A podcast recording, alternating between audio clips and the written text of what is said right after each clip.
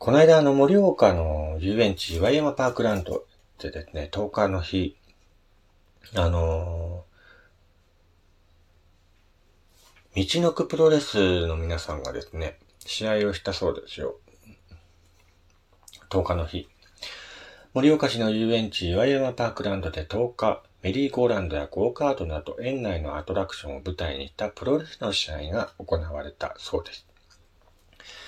雪に覆われる冬場は営業できない同園の夏の営業を盛り上げようと道のくプロレスが数年前に企画、新型コロナウイルスの影響で見送った2020年、2021年を除き、毎年8月に実施しているそうです。普段通り営業中の園内で行われ、リングサイド指定席を除き通常の入園料のみで観戦できるそうです。メインイベントの旧選手による試合ではレスラーたちが特設リングを飛び出し、観覧車やティーカップなどの乗り物に乗りながら格闘。69分40秒もの壮絶な試合となったが、100人以上のファンや来園者が園内各所で戦うレスラーを追いかけながら楽しんだそうです。夏休み中の子供たちもあちこちで試合が行われてびっくりした。迫力があってかっこよかったと、いつもと違う遊園地に喜んでいたそうです。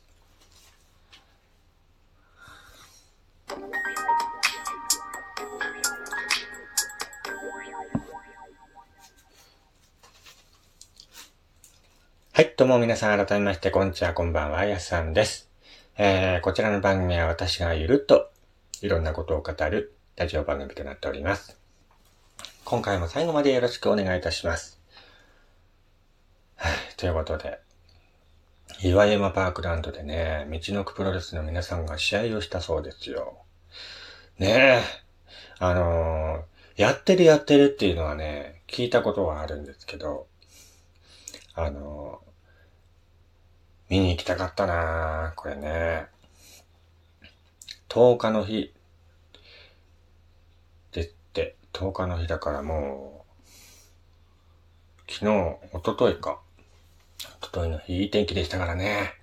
その時にあの、試合をしたそうですけどもね、もうはちゃめちゃな感じなんでしょうね。もう、とにかくすごいっていう話を聞いたことがありますね。このプロレスラーの皆さんが、めちゃくちゃにね、乗り物に乗りまくるので、あちこち泥だらけになって掃除するのが大変なんだよってね、聞いたことはありますけども、実際ね、あの、プロレスをね、生で見たことが僕はないので、こういった機会にね、あのー、見てみたかったなっていうのがありますね。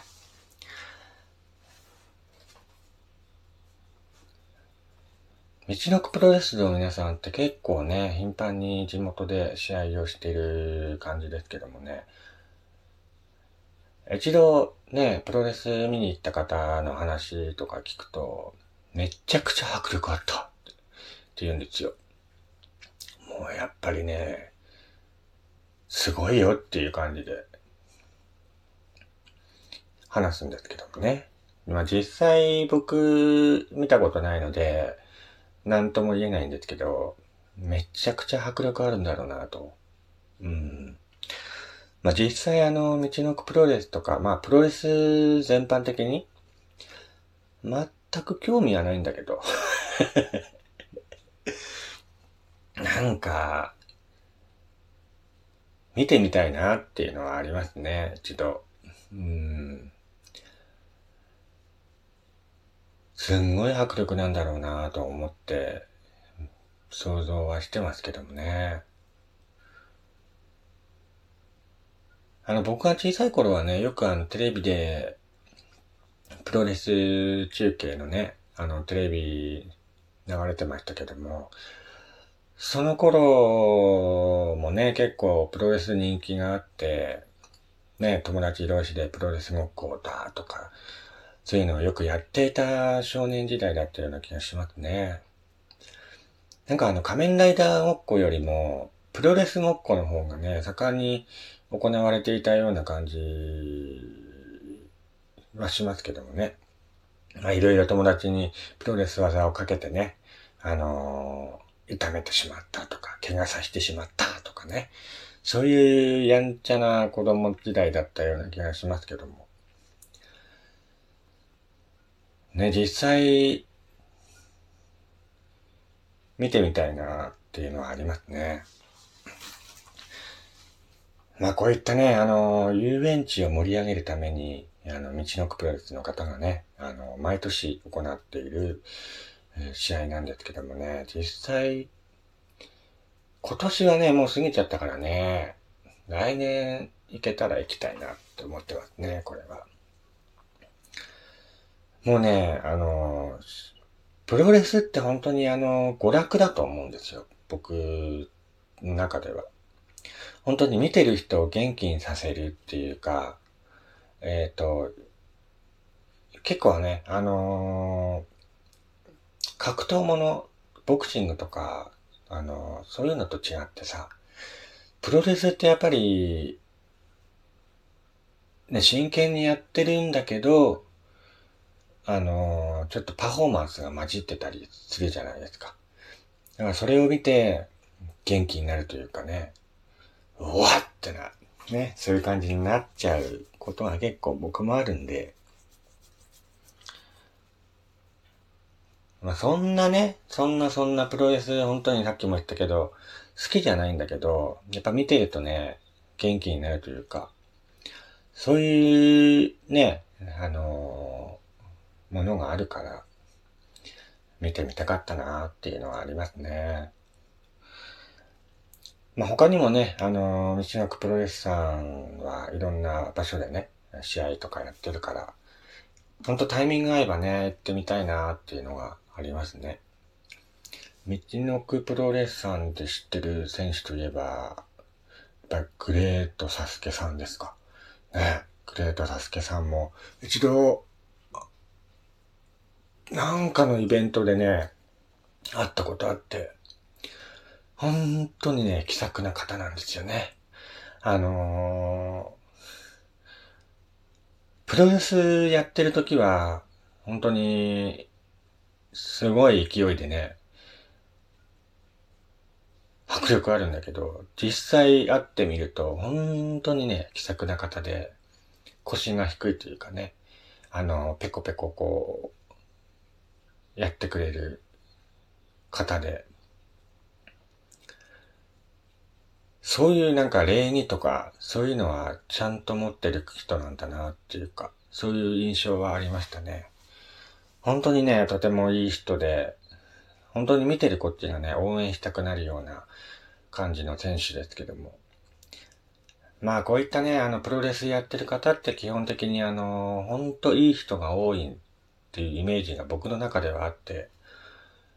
本当戦ってる時は、あのすごいもう見てるこっちも引いちゃうぐらいね、あの、迫力あるんだけど、実際こう、試合をやってない時とかに会うと、本当にね、いい人だし、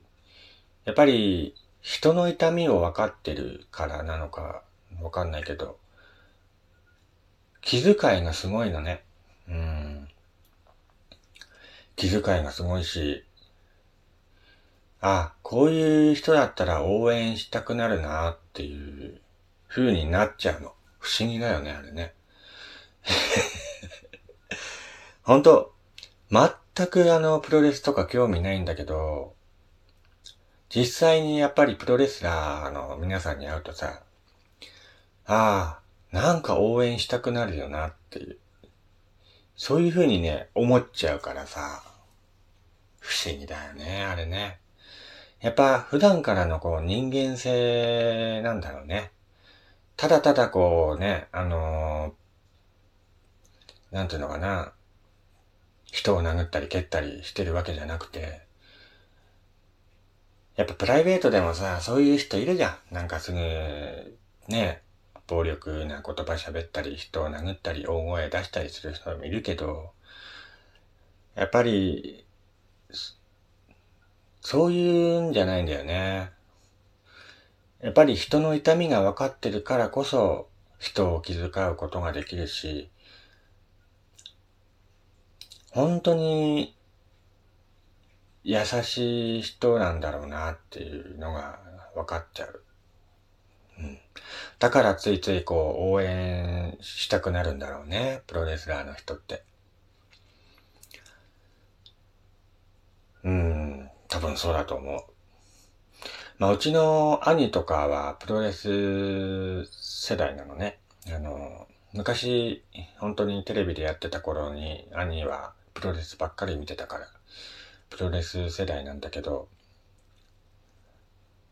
僕はね、ほんとプロレスとかハマったことがなくて、